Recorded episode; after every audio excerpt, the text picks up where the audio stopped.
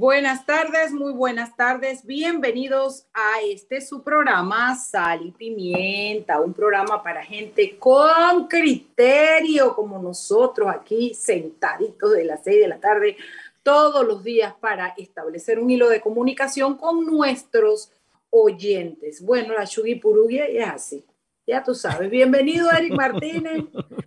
¿Cómo estás, María? Anet Planels. Anet Planels. Eric Martínez. Presente. Bueno, estamos, somos lo que hay, que se vende como pan caliente. Dijo Manolito, el médico de la salsa. Vámonos por lo que hay que hacer, hermano, porque si nos vamos a, a, a, la doctora, la doctora está durmiendo. Ahí, se conectó, se conectó, se conectó, se conectó. No, porque tú sabes que Anette es una mujer sumamente responsable, una mujer que llega, no, hombre, no, no, que va, Anette. Quiero que sepas quiero que sepas que he escuchado todo lo que has dicho de mí. Cada palabra quedará anotado en el librito. se vende como pan caliente, dijo el, el, el médico de la salsa. Yo te digo, Terpel Voltex, la primera red de electrolineras de carga rápida que conectará al país de frontera a frontera. El futuro de movilidad eléctrica ya está en Panamá y se llama Terpel Voltex. Tener un auto eléctrico en Panamá ahora sí es una realidad con nuestra red de estaciones de carga rápida. Terpel Voltex, electrolineras en tu camino. Ay, hoy fui para el metro de Panamá a firmar contrato, mana. Manos y les cuento que yo quedé con la boca abierta, pero yo me imaginaba que eso era un poquito más que una caseta, ¿no? Hermana, esa vaina entra como una ciudad. Viera que las instalaciones bien, ay, y además cuando llegué me... Mariela, cuando te enseñaron la sala de cámaras, te enseñaron la sala de cámaras. Oye, no mami, yo no soy, yo no fui de paseo como tú, yo fui a trabajar. Yo también fui a trabajar, hacer inspección ciudadana, participación ciudadana. Quiero que sepas que a ti no te, cuando yo, cuando el guardia salió, yo le dije, voy, me dice, ¿dónde va? Digo, a firmar un contrato. Y dice, usted es la abogada, se ve más guapa en persona que en televisión. Ay, yo no le pregunté el nombre, pero yo entré más contenta. Lo que me pusieron por delante, yo lo iba a firmar. ¿Quién aguanta a esta mujer ahora? Y Viaja este, seguro, cumple las normas, protégete del hashtag COVID-19, hashtag Panamá. Recordemos a nuestros usuarios el uso obligatorio de pantalla facial, además de la mascarilla cuando utilizan el transporte público. No bajemos la guardia, continuemos protegiéndonos del hashtag COVID-19, hashtag Panamá. Hashtag, hashtag, hola, hashtag, ¿cómo les ha ido en el día de hoy? Hashtag Oye, me ha ido y hay, hay buenas noticias para hoy, ¿no? Lo primerito, ¿puedo, decirlo? dígalo, dígalo. Maestra, yo maestra. Oye, viste el fallo de la Corte declarando ilegal algunos artículos del, eh, del, del presupuesto del año 2021 y yo que lo acabo de leer rapidón, rapidón, básicamente dice, acabo de leer el, la noticia, no no el fallo, ¿no? Pero me da una risa porque al final sale que la Corte, lo cual es verdad, la Corte falla diciendo que por ley, por constitución, a la Administración de Justicia le toca el 2% del presupuesto nacional. Y, lo, y entre cuando tú sumas Procuraduría de la Administración, Procuraduría de la Nación y órgano judicial estaban en el 1.59 y no fueron ninguno pendejos, lo declararon ilegal. Entonces que les den el dinero que les deben, que bastante falta hacen. Además, calla boca, firmante Hernán de León, secundado por Fábrega, Luis Ramón Fábrega, y por ahí firmaron todos. ¿Y quién salvó su voto? Hay un Prado. Sí, sí, sí. Ven, momento, tú estabas ahí, tú estabas ahí otra pasando su voto porque dice que la plata es del Ejecutivo. Explícame. No sé, no, no pude leer más, lo acabo de leer. Ahora, déjame decirte mi opinión al respecto. De que es legal, es legal, pero de que fueron juez y parte y, y, y, pidieron plata y después declararon ilegal y después van por lo que hace falta de plata. Yo creo que lo más salomónico, hombre, un poquito más guapetón, con más clase, habría sido declarar el presupuesto ilegal. o sea, declararlo ilegal genéricamente y puntualizar otras cosas, pero hermano, nada más se fueron por lo de la justicia. Me preguntas qué opino, yo estoy de acuerdo. Me parece súper bien porque aunque sea patas por fuaje, hermano, que nos den la plata que le corresponde al sistema judicial y veamos esta nueva administración de la Corte Suprema de Justicia qué hace con esos fondos. Mira, a ver, lo que pasa es que las matemáticas son matemáticas y ahí si no es como el derecho que, bueno, que tú la comas, la corres, la interpretas y baila. No, no, no. Esto es Calla, que el derecho fue el que concedió la matemática hoy. Sí, sí, pero espérate, espérate. O da o no da. La suma no puede medio dar o puede ser hablada para que dé. 2 más 2 es 4 y si no suma el porcentaje que dice la constitución, lo que fueron unos grandísimos pendejos de no haberlo declarado inconstitucional antes. ¿Cuánto tiempo se pueden demorar en sumar y restar el total del presupuesto de, corriente de ingresos versus lo que le están dando al, al, órgano judicial? Porque ahora estamos declarando ilegal el presupuesto del 2021 y ya estamos en el 2022. Sí. O sea, que son muy partes, sí, pero vaya, si 2 más 2 no suma 4, ¡ey! Levanta la mano Mira, ellos declararon inconstitucional los artículos 7 y 8. Eh, del, de, del 7 y 8 y el 28, 29, 30 y 31 de la ley 173 del 13 de noviembre del 2020, que es la del presupuesto. Pero esta ley fue reemplazada por la 248 del 29 de octubre del año 2021, que yo me imagino que ese presupuesto está vigente hasta eh, eh, este año también, ¿no?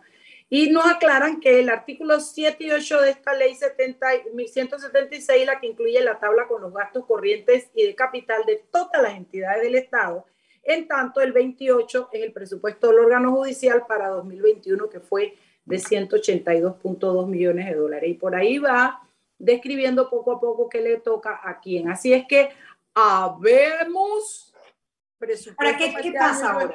La pregunta sería, la pregunta sería, ¿qué pasa ahora? Tú declaraste un presupuesto ilegal que ya pasó, porque ya estás en el 2022. Eso no es sustracción, sustracción de materia. Pregunto. Eh, yo no sé si ese presupuesto está vigente todavía. No, no, ya. ¿Hasta cuándo es el presupuesto del 21? 2022, ya el 2021, jejue, jejue. O sea, yo creo que como hasta septiembre, octubre, yo estoy pensando en los gringos. No, no, no, estás enredada. Estás pensando en el canal de Panamá, que es de septiembre a septiembre. El presupuesto del Estado va de enero a diciembre. Ellos están declarando ilegal el presupuesto que ya venció. Entonces, ¿ya para qué? No, no, no, no, ya para qué no. Ay, hermana, eso es un tremendo precedente. Acuérdate que la justicia panameña vive de la jurisprudencia y de los precedentes. Donde entra este fallo. a declarar el 22 y en el 24 el 23. No, no, no, no, no, no, no. Believe me, confía en mi hermana. Eso va a cambiar. Este mensaje fue alto, directo y claro. Eso no va a pasar. ¿Sabes lo que hacen con ese mensaje? Alto, directo, claro. Le hacen así, ¿ves? No, no, no, no. Te lo prometo. Mira, confía en... Venga, venga, vamos a cortar. Así como le hizo Yanibel a la Contraloría cuando le dijeron de las planillas. Le hizo así, ¿ves? Mira, vamos a cortar. Ven, ven, ven. Corta conmigo. Ponme el dedito. Mírame, mírame. A ver, Ponme el dedito. Dime todo así. Este, po, po, puedo, puedo, ah, no, voy, a, voy, a, voy a tomar una foto. Que cortemos, la que pierde paga la cena. Venga, venga, venga, venga. Gané, ¿qué va a cambiar? ¿Qué va a cambiar? Va a cambiar magnífico precedente. Un magnífico nos van a, no, va a cambiar que nos van a dar el 2%. Porque ahora estamos va, va, va, a cambiar que nos van a dar el 2%. ¿Cortamos o no cortamos? Mariela, pero si ya aprobaron el del 22. ¿Cortamos o no cortamos? Está bien. allá en mi pueblo le dicen frulo. Uno sale huyendo cuando uno no cree en esa apuesta. Uno sale huyendo. Tú sabes que me has dado la idea. Tú sabes, hace, hace rato, ¿quién lo invitamos al programa? ¿A quién? A Carlos Vallarino, el excontralor. Lo voy a invitar, vamos a invitarlo para hablar del tema y él va a hacer, porque ya que Eric no está mediando en esta situación. No, yo me estoy, divirtiendo. Él va pecho a tierra, él va a la cena si pagas tú o si pago yo, así que él dice, voy pecho a tierra. ¿Tú le, ¿Tú le vas a contar lo de la cena? No le vas a contar lo de la cena, eso es un secreto entre tú y yo. Ah, sí. yo te voy a decir una cosa, esta man no se le puede decir nada porque es como una tumba, es como una tumba abierta, todo sale de ella.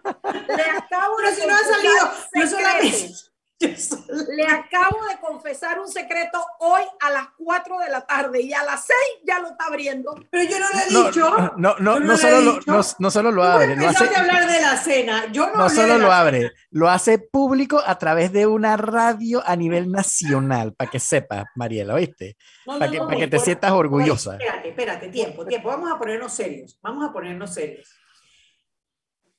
Caraballo en acción hoy detuvieron. ¿A quién detuvo ahora? A Leonardo Labrador y a. Tú, sabes que lo estoy diciendo despacio para darme chance de abrir la, abrir la noticia. Tú estás claro, no, no se lo digas a nadie. Vamos a ponerle así música de. Música de Sí, Jimmy debería poner una música de fondo como vienen estos momentos así dramáticos. esos botones que tienen los DJs que ponen que sí. y la gente se ríe. a Leonardo Labrador Chávez y Ana Lorena Chan Chevalier, que fueron, que eran funcionarios del MINSA, jefes de departamento, y que tenían lo de los hisopados a Taboga, ¿te acuerdas? El escándalo que destapó. ¿Cómo no? ¿Cómo no? ¿Cómo no? De que ellos mismos aprobaron de que tenían que tener hisopado para ir a Taboga y ellos mismos pusieron el laboratorio al pie del muelle. Bueno, hoy fueron detenidos ellos dos y una tercera persona. Eh, ellos ya habían sido imputados, pero bueno, ahora mismo los, los detuvieron y en, 40, en 24 horas dice que los iban a presentar frente a un juez de garantía para que legalizara la detención. Si se recuerdan, eh, ambos eran funcionarios de alta jerarquía en el MINSA cuando se descubrió, a través de una investigación de Foco Panamá, que eran los dueños del mismo laboratorio que estaba en el pie del puerto, donde ellos habían mismo habían anunciado que tenía que haber hisopados para poder viajar a la isla, en un evidente conflicto de interés. Hombre, yo creo que Taboga es como la tierra del nunca jamás, porque allá también todavía tenemos pendiente la ley esa de que tú no puedes llevar tu paila de arroz, pues, porque tienes que comprar allá. Y en Taboga pasa lo que no pasa en otros lados, eso es casi un continente aparte. en, breve lo van a declarar comarca, o sea, porque van a tener un cacique y ellos van a tener su propia ley.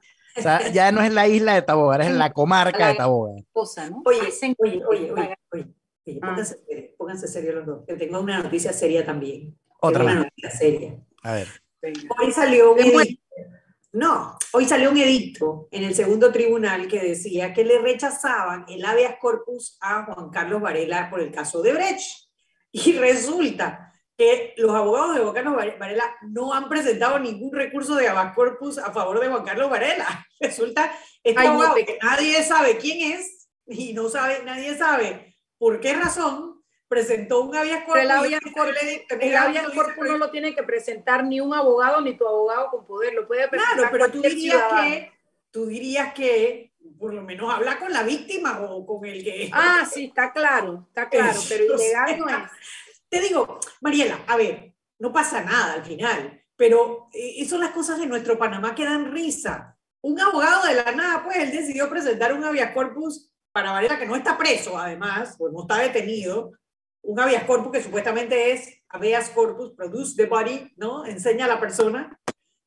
Y, resulta que Varela dice que, oye, pero si yo no he pedido ningún habeas corpus, me enteré por el edicto. Oye, pero eso es un samaritano, un hombre de buena voluntad.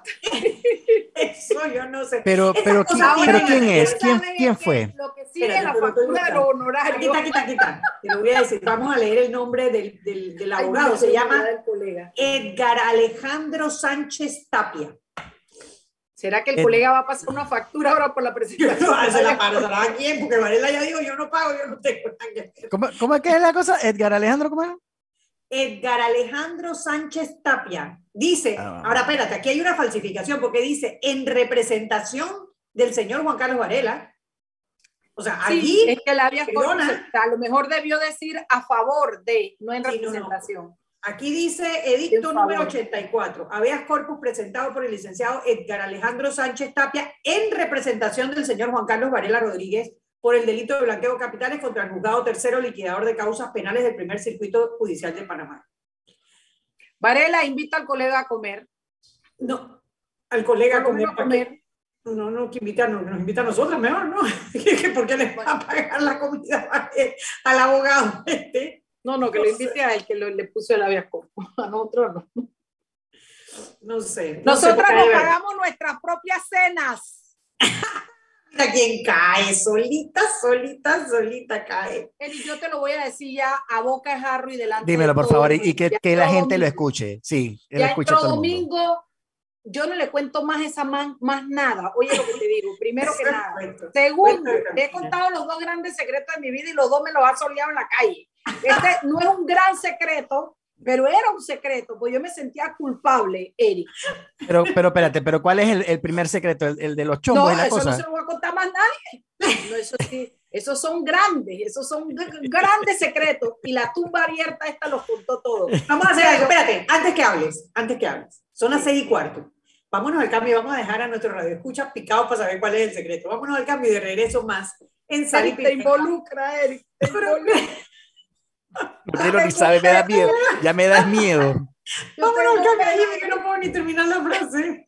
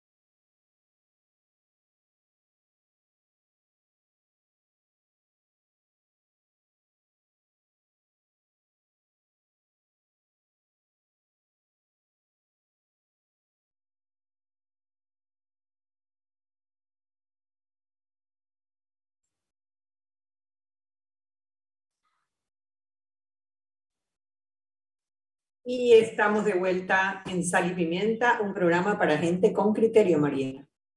Terpel, como aliado país y reafirmando su compromiso con la sostenibilidad, presenta Terpel Voltex, la primera red de electrolineras carga rápida en conectar a Panamá de frontera a frontera.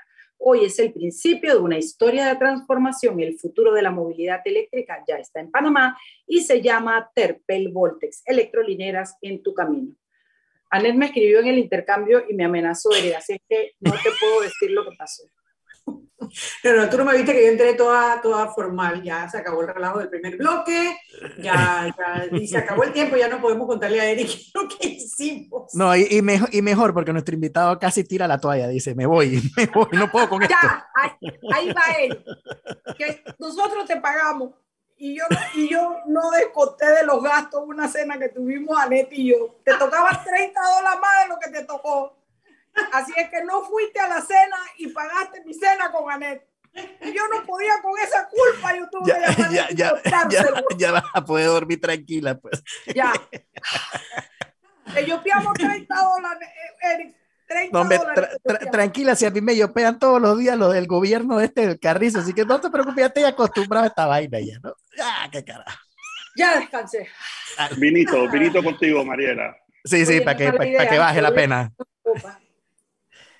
Domingo, bienvenido al programa. Qué gusta sostenerte. Siempre, siempre nos gusta conversar contigo. Eres un hombre muy didáctico a la hora de explicar las cosas y definitivamente que tu experiencia como ministro ayuda. Muchas gracias, muchas gracias. Como viceministro, sí, hace, hace ya unos cuantos añitos. Unos cuantos añitos. Sí. Cuéntanos, Chuy, entreviste. Sí, a ver, a ver, no, el que nos tiene que contar es Domingo. Yo lo que quisiera saber, y bueno, la pregunta para arrancar el tema es, Standard Poor's le dio, le, le cambió la, la calificación, bueno, perdón, le mantuvo la calificación a Panamá, la calificación de riesgo de BB menos, pero cambió la perspectiva de negativa que nos había puesto pues, en los primeros meses de la pandemia a estable, estable. Eso es positivo porque significa que ya no tenemos un pie a perder el grado de inversión, pero significa que ellos están viendo algo en nuestra economía que la mayoría de los mortales no estamos viendo, porque todos estamos muy pesimistas con el tema de que no hay reactivación económica, con el tema de que el Seguro Social no se está llegando a un arreglo. Eh, y quería que, bueno, que Domingo nos explicara, primero empezando, qué es lo que están viendo las calificadoras en nuestra economía que nosotros los panameños no estamos viendo. Sí, bueno, solamente, y, y, y, una pequeña corrección es Fitch, la, la agencia calificadora, Perdón, que mejoró la perspectiva. Standard Poor's no tiene Sí, Fitch Standard Poor's lo tiene pendiente todavía. Eh, y gracias, gracias por la invitación. Eh, ¿Y por qué yo sigo esto? Porque como viceministro estuve a cargo de la relación con las tres agencias calificadoras de riesgo por tres años. Eh, y desde que salí del gobierno, que fue en el 2003, a finales del 2003, yo me he mantenido en contacto dándole seguimiento. Y la calificación de riesgo lo que, lo que evalúa es el chance de que el Estado panameño deje de pagar sus deudas. Eso es, eso es digamos, y eso es un servicio pagado por el Estado, ¿no? Digamos, en, es como si alguien eh, le pagara al banco que me presta a mí por hacer la evaluación de crédito de Domingo y le diga al banco, mira, hay una probabilidad de tanto de que Domingo deje de pagar su hipoteca. Entonces, asimismo, estas calificadoras de riesgo que son contratadas por el Estado evalúan el riesgo de que el Estado deje de pagar sus deudas. Y en ese sentido, Panamá es un sujeto de crédito muy bueno, ¿no? A, través del tiempo, luego de la, reorganización producto del final de la dictadura, Panamá ha estado presente en los mercados, ha estado presente con las instituciones financieras multilaterales eh, y ha sido, digamos, un buen sujeto de crédito. Así que hay que poner ese contexto, digamos, de que Panamá... Ahora, el deterioro que se dio eh, producto de la pandemia que ocasionó, como era de esperarse, digamos, un, un, alza importante en la deuda pública, porque para más contrario a otros países, muy poco de lo que puede hacer eh, para contrarrestar una severa crisis económica es justamente impulsar el buen gasto público, no el mal gasto, el buen gasto público. Eh, y eh, Panamá logró las contrataciones. Ahora, Panamá, ¿por qué es evaluado de la forma? ¿Por qué se mejora la perspectiva? Y quiero hacer advertir que esa misma calificadora de riesgo había reducido la calificación en febrero del 2021. O sea, hace un año ellos habían reducido la calificación de riesgo y habían mantenido, digamos, una perspectiva negativa. Entonces, veníamos, ya nos habían bajado y ahora lo que hacen es, ok, por lo que estamos viendo, pensamos que Panamá puede mantener la, la calificación y eh, echar hacia adelante. Panamá es un sujeto buen crédito. Panamá tiene una economía muy bien diversificada. Panamá, ah, luego de tener una caída abruptísima de su, de, su, de su economía en el 2020, el año pasado logró recuperar buena parte y este año deberíamos terminar de recuperar todo lo que se perdió en el 2020. Eh, Panamá tiene, digamos, un sistema bancario, un sistema financiero basado en el dólar, y todas esas son características bases de Panamá que hacen, digamos, que, que generan cierta confianza. Y ahora voy a, voy a hablar también sobre los riesgos, ¿no?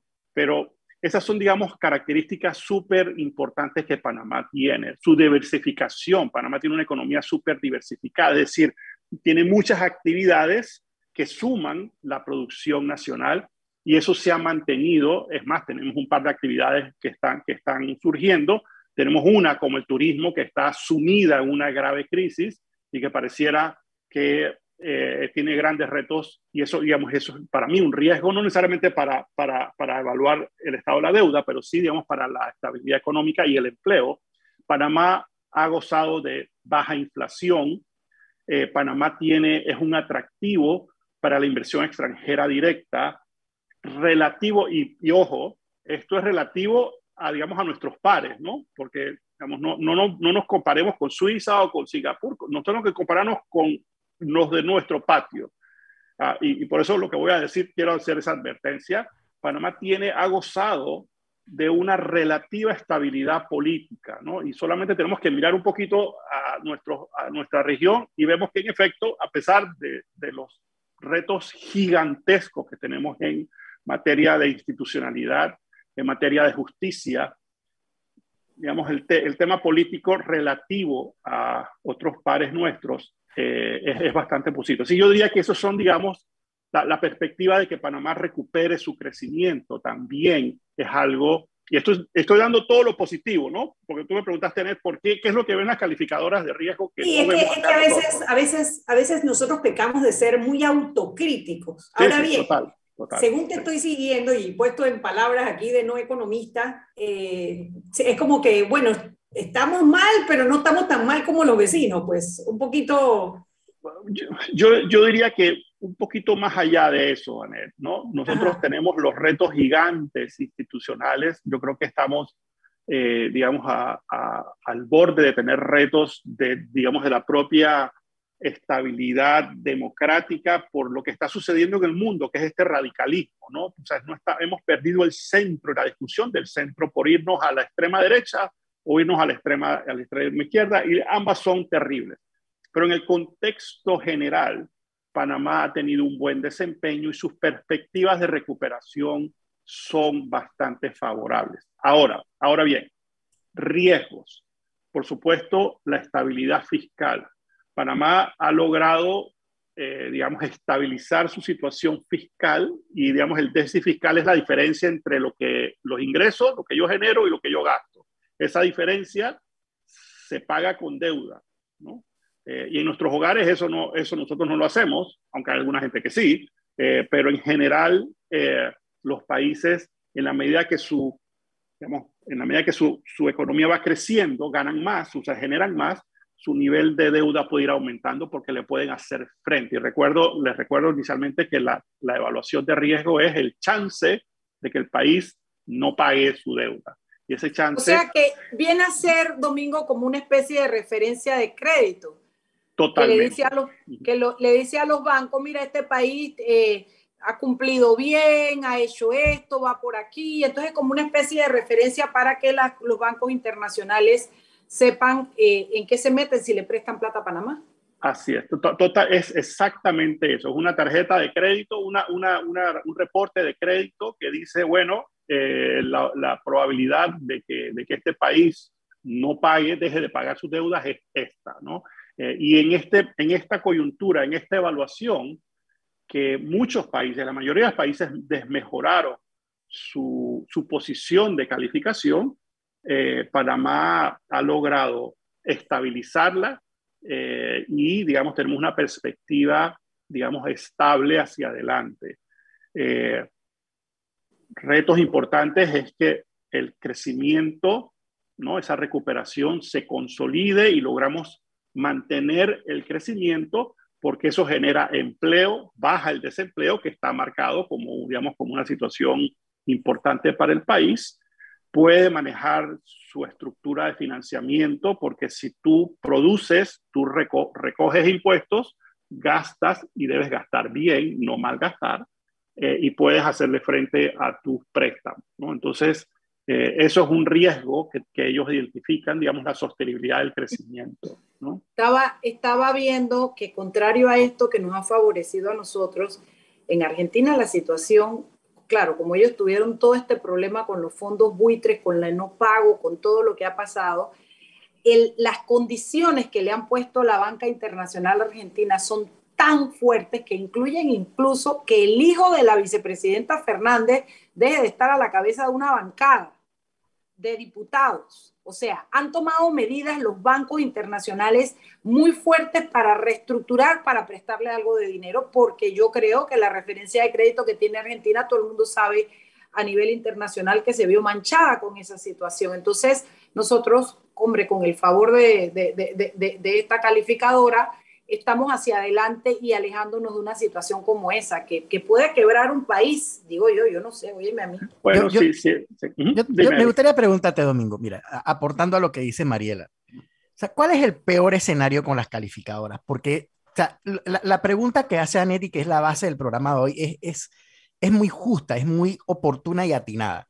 ¿Qué ellos ven que nosotros no vemos? ¿Por qué, te, ¿Por qué te hago la pregunta de cuál puede ser el peor escenario que podamos tener con ellos? Porque el que vive aquí en Panamá y el que, y, el que ve el movimiento de lo que sucede en la parte económica y la política, lo primero que piensa es, conchale, o sea, aquí no estamos endeudando hasta el tope y va a llegar un punto en que no vamos a tener plata para poder pagar. Eh, aquí hay un tema muy grave con el tema de la pandemia, con el desempleo, eh, el empleo informal, el tema del, de, la parte fiscal, o sea, mientras más informalidad haya, menos gente hay pagando impuestos. Eh, están, están estos, estos, estos nuevos eh, incentivos fiscales como el del turismo que se está embolsando, estamos perdiendo casi 1.500 millones de dólares, creo que fue lo que mencionaste tú la otra vez, Anet. Y está también el tema de que en el 2024 vienen nuevas elecciones, el tema de la justicia aquí en Panamá no está caminando del todo bien, hay mucha corrupción, hay mucho clientelismo, eh, en el 2024 se asoma la sombra de una persona que está dando muchas vueltas alrededor. Entonces, si todo eso llegase a suceder, digo, no, y toco madera, ojalá y no, pero si todo eso llegase a suceder, ¿cuál es el peor escenario nuestro con respecto a las calificadoras? O sea, ¿qué, puede, qué puede pasar con las calificadoras? Vamos a hacer una pausa para al regreso nuestro invitado va a contestar esta, esta pregunta de Eric. Vámonos al cambio y de regreso más en Sal y Pimienta, programa para gente con criterio. Mariela. Con criterio.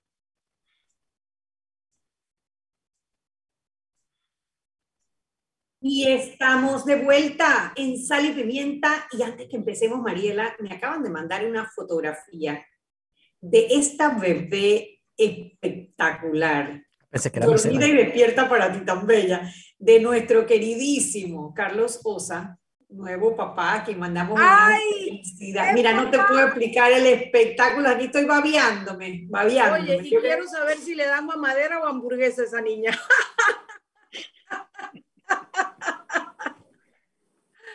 Ah, dulces de biscuits, porque todavía me acuerdo de esos Bueno, esta niña no le va a faltar un dulce para el día de su cumpleaños. Eso lo tenemos clarísimo. Lo que queremos es que nos inviten a los cumpleaños. No, no, una muñecona. Una Felicidades, Carlos, a ti, a tu mujer y bienvenida a la vida y a la humanidad de esta nueva criatura. Bellezura. Bellezura. Bueno, eh, estamos conversando con Domingo La Torraca. Domingo fue viceministro de Economía y Finanzas, eh, o de Hacienda y De Economía, correcto. De Economía en el periodo de Mireya Moscoso. Así es. Entre el, entre el 20 de agosto del 2000 y 31 de diciembre del 2003. ¿Quién está contando? Nadie está contando. Bueno, eh, Antes me sabía el número de días, ¿sabes? de verdad. Eso es una experiencia, debe ser una experiencia, ¿no? De, Tremendo. para cambió, cambió mi vida, realmente cambió mi vida, yo creo que para bien, ¿no? Con todo y lo duro que fue, muy, muy complicado, era un, tema, en ese entonces, para que vean, teníamos el mismo nivel de endeudamiento que tenemos hoy en día. Teníamos evaluaciones de riesgo eh, bastante peores de las que tenemos hoy en día. O sea, no estaban en, en- en otro, en, otro, en otra categoría y salimos adelante, ¿no? Salimos adelante. Entramos en un periodo luego, luego que yo salí casualmente, la economía se disparó y estuvimos andando por muy bien por muchos años eh, y logramos reducir el nivel de endeudamiento, se hicieron varias reformas fiscales necesarias, estructurales, eh, y salimos adelante. Yo por eso, fíjate que yo soy, yo soy cautelosamente optimista de que nosotros vamos a salir adelante de de esta, de esta coyuntura.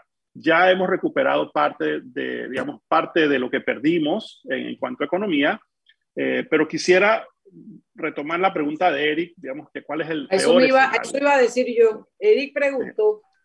Sí. Eh, a- antes de eso, 10 segundos, tengo que mandarle un saludo a mis, a mis hermanos del PTY Master, que están todos escuchando el programa.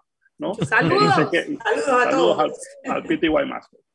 Eh, Oye. ¿puedes, puedes, puedes sintetizar la pregunta para que el, el que el que nos acaba de sintonizar sepa, sepa que está Se, se- se- se la, se la reitero a, a Domingo. O sea, básicamente es cuál es el peor escenario que podemos esperar con la calificadora, con todo lo que puede pasar en este país.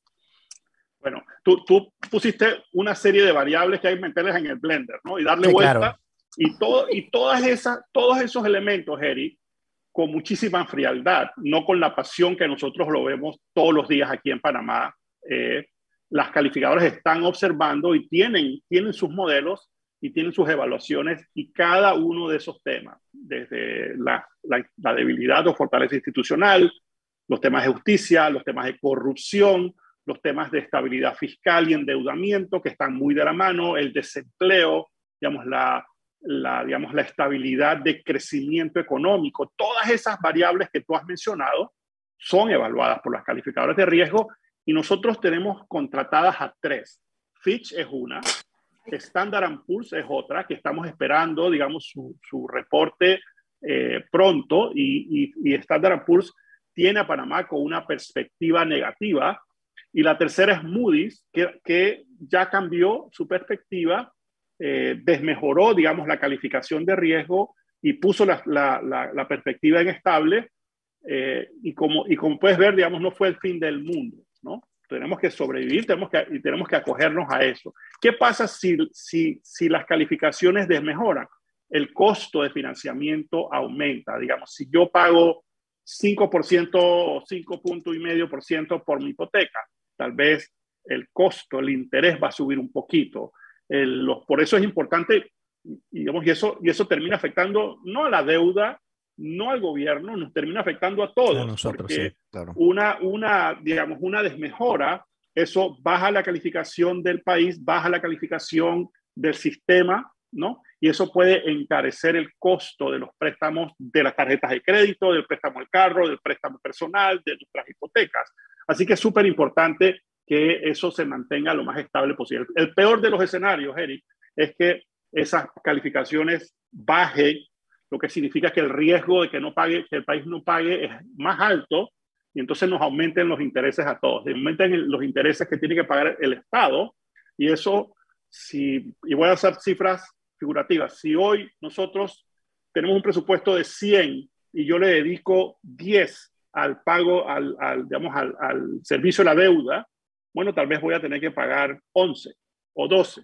¿Y eso qué pasa? Me reduce el resto del presupuesto eh, y me reduce la capacidad de invertir. ¿no? Entonces, eso, eso, eso es una, una, situación. Y por supuesto, eso entonces tiene una serie de, de posibles eh, consecuencias para eh, los préstamos nuestros, digamos, al sistema financiero y a los consumidores. Ahora, eso no, eso no funciona aisladamente, Eric, porque tiene mucho que ver también qué es lo que está pasando en el mercado. Y si todos estamos en el mismo barco, pues la cosa se va moviendo, digamos, de forma, de forma paralela. Y si tú ves, digamos, la mayoría de los países latinoamericanos están enfrentando una situación igual o peor que la panameña, ¿no? Entonces, y como te digo, Panamá afortunadamente, dentro, y, yo no quiero dejar de eso porque yo no soy ingenuo ni me, ni me, chupo el dedo, y aquí tenemos retos gigantescos en materia de justicia, en materia de fortaleza institucional, inclusive de, proteger nuestra democracia, eh, pero nosotros, nosotros relativo a, nuestros pares, eh, nos vemos bastante bien. Somos, somos un país atractivo eh, y, y estable. Domingo, yo quería, y, así antes, de cambiar, antes de cambiar el tema, Mariela, porque sobre esa misma línea de la pregunta de Eric y el peor escenario, eh, porque yo no tengo ninguna duda que nosotros comercialmente o económicamente vamos a alcanzar los niveles muy rápido del 2019-2020. Eh, yo no lo hemos hecho antes y los panameños sabemos, somos resilientes, los panameños sabemos resolver. Ahora, tenemos una nube negra sobre nosotros que sí puede afectar, y ese podría ser el peor escenario, que es el tema de la caja del Seguro Social, que no parece que hemos sopesado el impacto que puede tener esa falta de decisión eh, en un tema tan importante precisamente en estas calificaciones. ¿Cómo puede impactar esto en las futuras calificaciones de Fitch, Standard y todas estas calificadoras internacionales? Anet, es, es uno de los temas que está reiteradamente en cada una de las tres evaluaciones que hacen las calificadoras de riesgo y que ha estado en el tiempo. Por supuesto, en la medida que no tomemos las, las decisiones difíciles.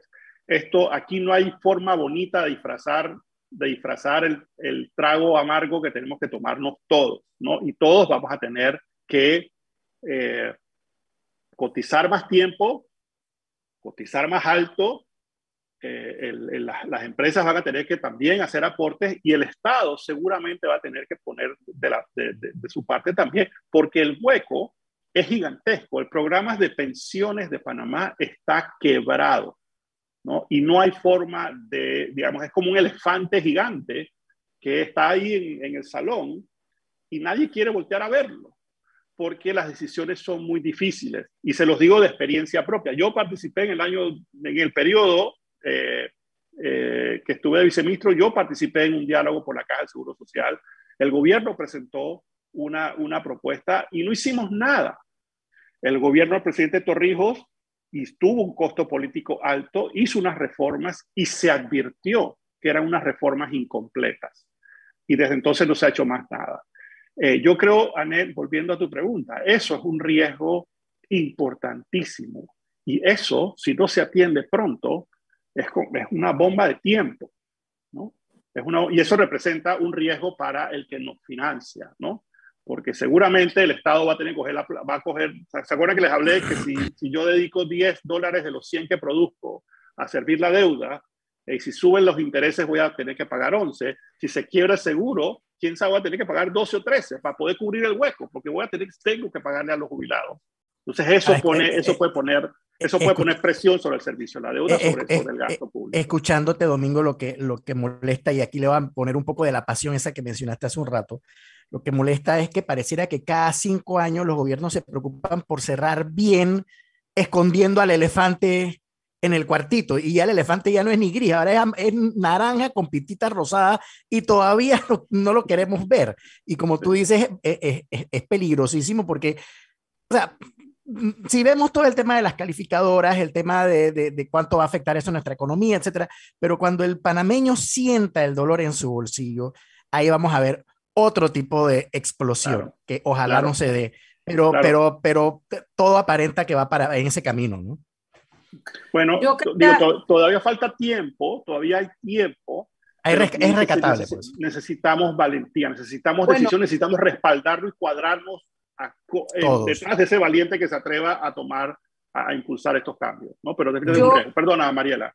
No, no, tranquilo. Yo, yo eh, siguiendo el hilo de conversación que tú planteaste, que decías que eh, si no atendemos este problema, no solo si no lo atendemos, si no lo atendemos ahora que lo podemos atender, creo que sí cambiaría, influir, influiría mucho en, la, en nuestra evaluación y sería realmente lamentable para el país porque no solo terminaríamos sin, sin jubilaciones, sin acá el seguro social y pagando muy alto. Entonces, no es solamente que lo tenemos que atender, sino atenderlo ahora, no cuando nos da la gana, Domingo. Mira, yo, yo, creo que, yo de acuerdo contigo, y yo creo que los cambios inclusive pueden hacerse gradualmente, Mariela, o sea, y el Estado puede primero poner 100 y después poner 90, después poner 80, en la medida, digamos, que esos cambios a la estructura del plan de jubilación va, digamos, va introduciéndose. Es, no, no, podemos seguir escondiéndonos eh, ni no enfrentando ese reto. Eh, pero ese, como te digo, ese es un, un, tema y eso, por supuesto, tiene una consecuencia eh, social importante y tiene también, por supuesto, una, una, una consecuencia sobre las finanzas públicas muy importante. Yo creo que nos tenemos que ir a un cambio pero yo quiero introducir un tema y no me quiero ir sin eso porque la última vez que estuviste en el programa conversamos sobre las consecuencias de aparecer en la lista negra. Ya estamos en febrero y me gustaría escuchar un poquito qué sabes, que tú estás en el medio, ¿no? En, ese medio, ¿qué, qué, qué sabes sobre esa posible aparición de Panamá en la lista negra en la que nos tienen amenazados? Vámonos al cambio, Jimmy.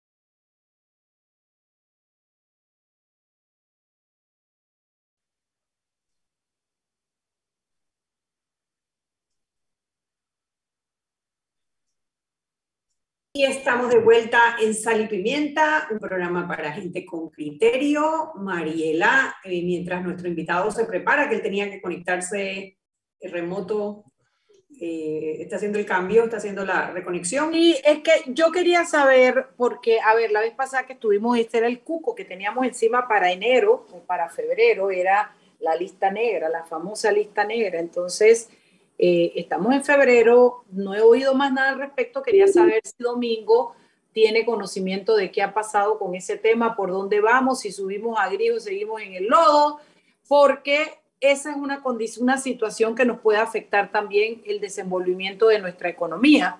Eh, va a ser básico para, para, el desenvolvimiento de nuestra economía no estar en una lista que nos, que nos mantiene al margen de eh, muchas, muchas eh, de bancos y de, y de, transacciones comerciales. Entonces, eh, ese, esa era mi, mi, pregunta para Domingo, que creo que se conectó de nuevo. Domingo, ¿estás ahí? Aquí estoy, ¿me escuchan? Perfecto. perfecto. gracias, disculpen. mira, Mariela, eso es, una, eso, es una, eso es una pregunta bien importante porque en efecto, y también está, significa uno de, representa uno de los riesgos que han evaluado las calificadoras de riesgo eh, en cuanto a la permanencia de Panamá en estas listas discriminatorias. Ahora, a principios de, mes, se están dando, por lo menos a nivel de Gafi, que son las listas relacionadas con blanqueo de capital, con lavado de dinero, eh, las, las, digamos, las, las evaluaciones y las discusiones entre Panamá eh, y las, digamos, los encargados a nivel internacional de hacer esas evaluaciones.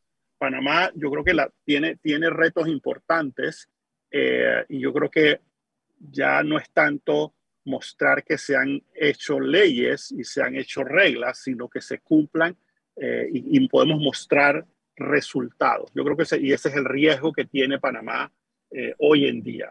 ¿no? Así que tenemos que esperar que esas evaluaciones podamos subsanar los, los, los, los puntos que se han que se han eh, anotado, digamos, como puntos abiertos, puntos pendientes para Panamá, pero muchos tienen que ver con la implementación efectiva de las medidas que demuestren que Panamá no solamente habla y legisla, sino que implementa efectivamente.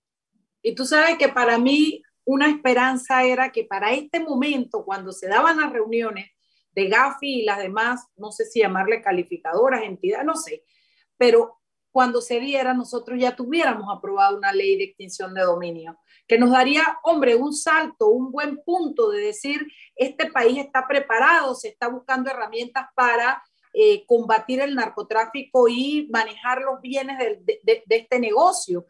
Pero fíjate que nada, ahora estamos de que una subcomisión de la subcomisión de la subcomisión, como pasa en este país, y, e increíblemente una ley tan importante y tan necesaria como esta todavía no pasa la asamblea. En fin, eso era lo que quería anotar porque realmente sé que va a ser muy importante para nosotros y para nuestro futuro esa posibilidad de estar o no en una lista negra.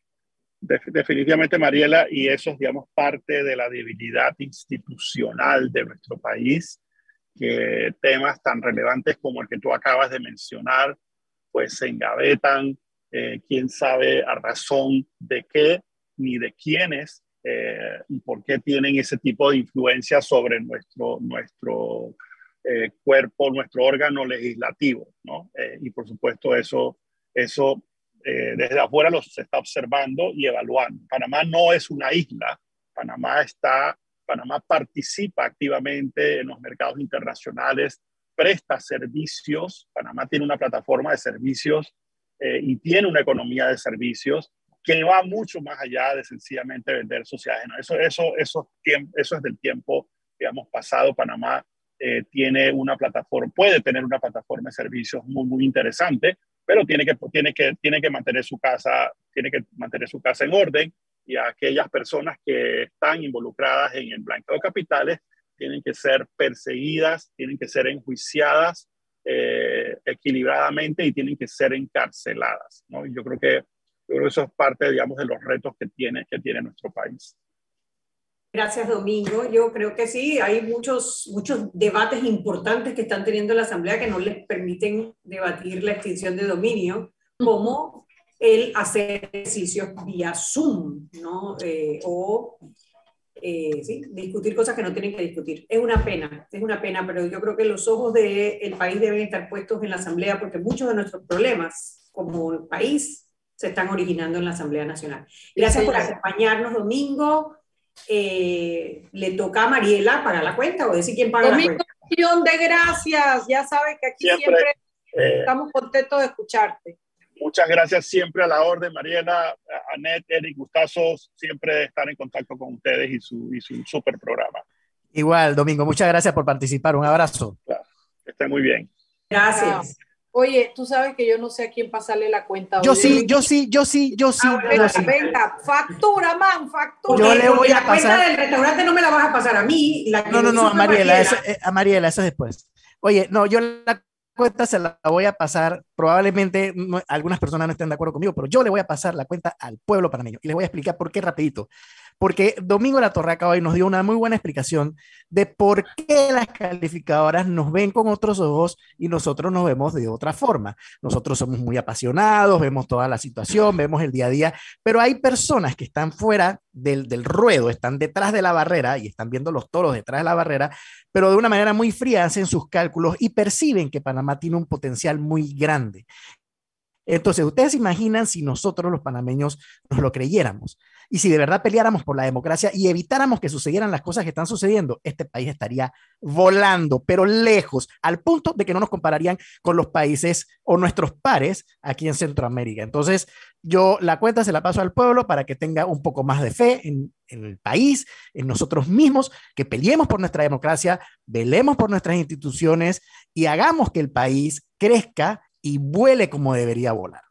Ay, gato, que te devuelvan en los 30 palos. Por lo pronto lee nuestras redes sociales, Eric. Así es.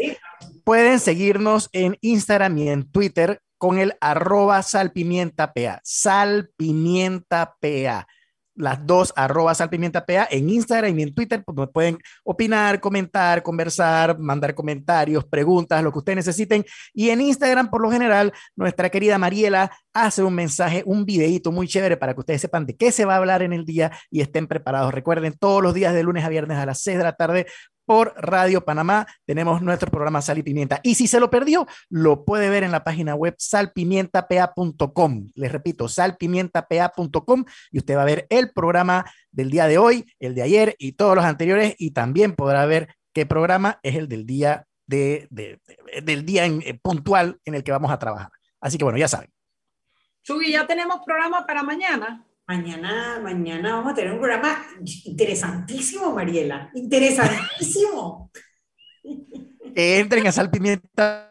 Ay, claro, para que le vamos a dar la sorpresa a nuestro Claro, sí, para que tienen que entrar. El tienen que, no la conoce, que la compre como último modelo. Vámonos, que tengo hambre. Chao. Chao, chao. Cuídense, chao.